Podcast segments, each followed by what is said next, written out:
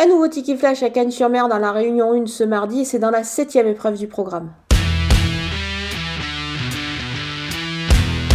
Le numéro 6, Lydia Cardina, a montré qu'elle était très efficace sur la PSF. Elle devrait donc pouvoir s'illustrer euh, ce mardi sur ce parcours euh, canois. L'opposition est plutôt dans ses cordes. Elle est associée à Théo Bachelot euh, qui devrait pouvoir lui donner un excellent parcours caché dans cette épreuve. Elle a tiré un numéro de corde qui me semble plutôt intéressant avec le 9. C'est pour cette raison que vous pouvez la jouer au jeu simple gagnant placé.